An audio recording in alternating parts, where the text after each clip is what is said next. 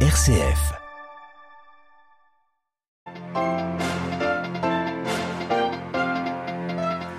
Échange courtois au téléphone entre les présidents turcs et russes, notamment à propos de la reconduction de l'accord sur les importations de céréales ukrainiennes. Nous l'entendrons, Ankara entend continuer de jouer son rôle de médiateur. La vague d'inflation mondiale n'épargne pas le Japon. Les prix à la consommation ont augmenté de plus de 3% dans l'archipel, notamment à cause de la hausse des prix de l'énergie. La COP27 joue les prolongations. Faute d'accord, les discussions se poursuivront au moins jusqu'à demain. Nous reviendrons sur les attentes des pays du Sud concernant cet accord. Le sommet de la francophonie se tient ce week-end à Djerba en Tunisie et il se penche sur un enjeu de taille, le français sur Internet. Un défi, nous l'entendrons, technologique mais surtout culturel. Radio Vatican, le journal, Marine Henriot. Bonjour. Le président Recep Tayyip Erdogan et son, homologue, et son homologue russe Vladimir Poutine viennent donc de s'entretenir par téléphone. Les deux hommes échangent régulièrement, en particulier depuis le début de la guerre en Ukraine, dans laquelle Ankara tente de jouer un rôle de médiateur.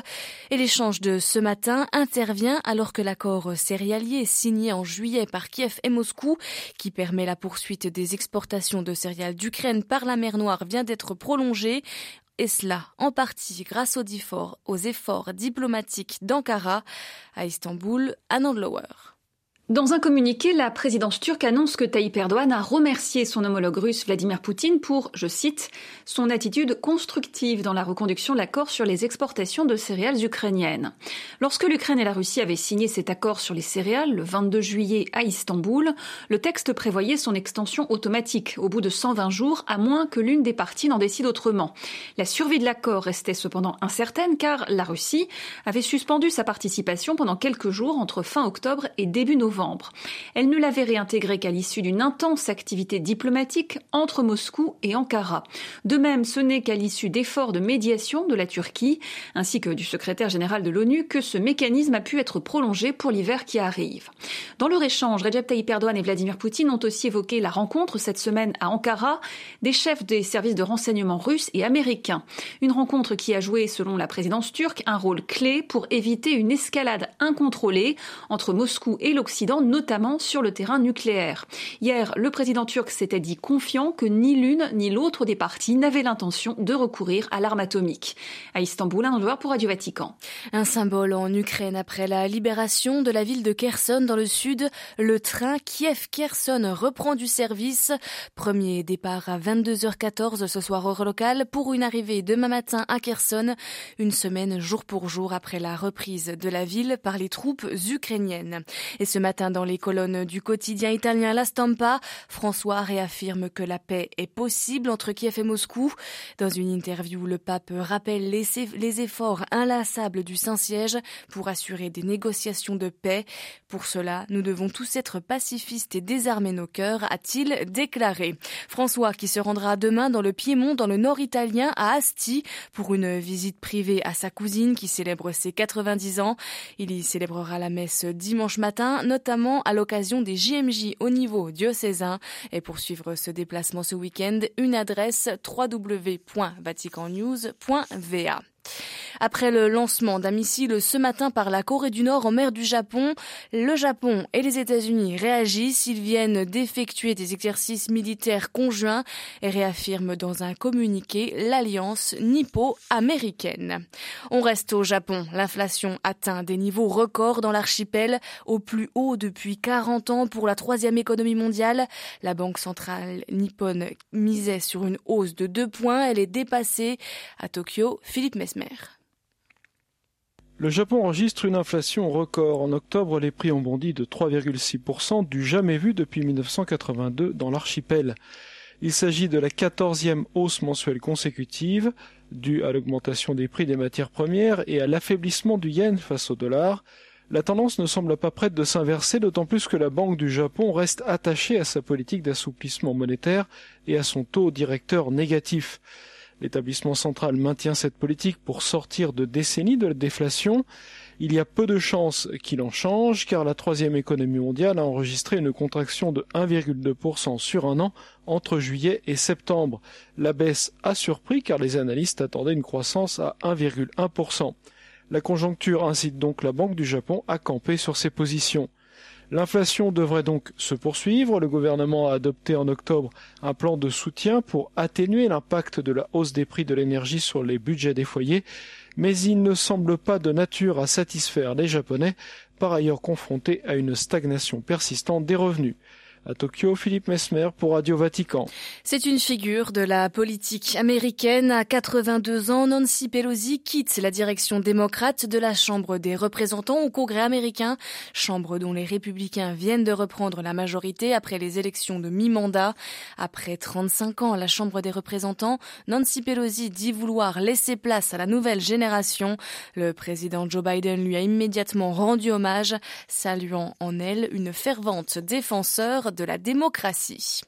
En Colombie, le Congrès approuve une réforme fiscale emblématique pour euh, Gustavo Pietro, le premier président de gauche du pays. Un texte qui vise à taxer les plus riches et le secteur pétrolier. La réforme mènera sur la voie de la paix totale et de l'équité, se félicite le gouvernement colombien qui prévoit de tirer de ces taxes plus de 4 milliards de dollars consacrés aux investissements sociaux. Sur les bords de la mer Rouge à Sharm el-Cher en Égypte, la COP27 joue les prolongations, faute d'accord entre les 200 pays participants. hier, l'Union européenne a fait une ouverture envers les pays les plus pauvres en proposant d'établir un fonds de réponse aux pertes et dommages, c'est-à-dire un fonds financier commun pour aider les pays du Sud, les moins responsables du changement climatique, à en financer ses conséquences. Mais les États-Unis, de loin le premier pollueur mondial, sont opposés à un tel financement. Amat Patessem est responsable régional environnement au FIDA, le Fonds international pour le développement agricole en Afrique de l'Ouest et centrale. Il revient avec nous sur ce que devrait contenir cet accord. Alors, un bon accord, je pense que je résumerai ça d'abord avec euh, toujours maintenir l'ambition des 1,5 degrés et que les pays puissent revenir avec des objectifs beaucoup plus ambitieux. Le deuxième point, c'est l'adaptation. Donc, l'adaptation qui est quand même en fait euh, le cœur des négociations est aujourd'hui que le secteur privé et le secteur public puissent travailler ensemble pour accélérer le financement de l'adaptation et qu'on puisse s'adapter. Troisième point, c'est également donc les pertes et dommages. S'il y a un fonds spécial pour les pertes et dommages, qu'on arrive à le capitaliser et à, le nourrir régulièrement, je pense que des crises qu'on a, on aura une réponse rapide pour pouvoir gérer donc euh, des situations compliquées et qui arrivent et qui sont maintenant récurrentes. Et puis euh, le quatrième, c'est le financement, adaptation, les pertes et dommages on a besoin des financements. Le numérique, vecteur de développement et de solidarité dans l'espace francophone, c'est le thème du 18e sommet de la francophonie qui se tient ce week-end sur l'île tunisienne de Djerba.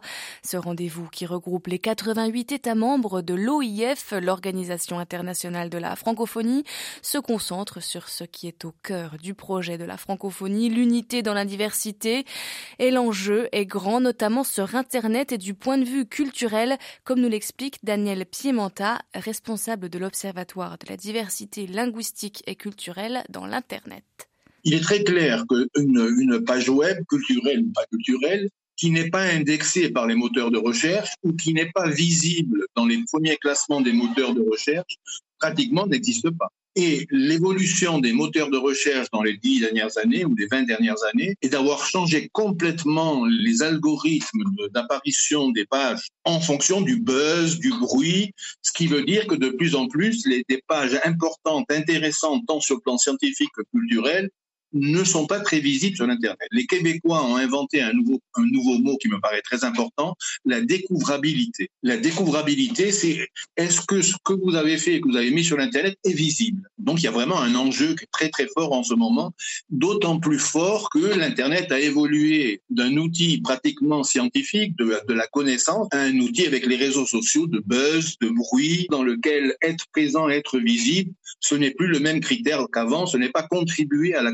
connaissance générale dans le monde, c'est contribuer au bruit, à la haine, voire au racisme dans le monde. Voilà des propos recueillis par Xavier Sartre à retrouver sur la page francophone de vaticannews.va.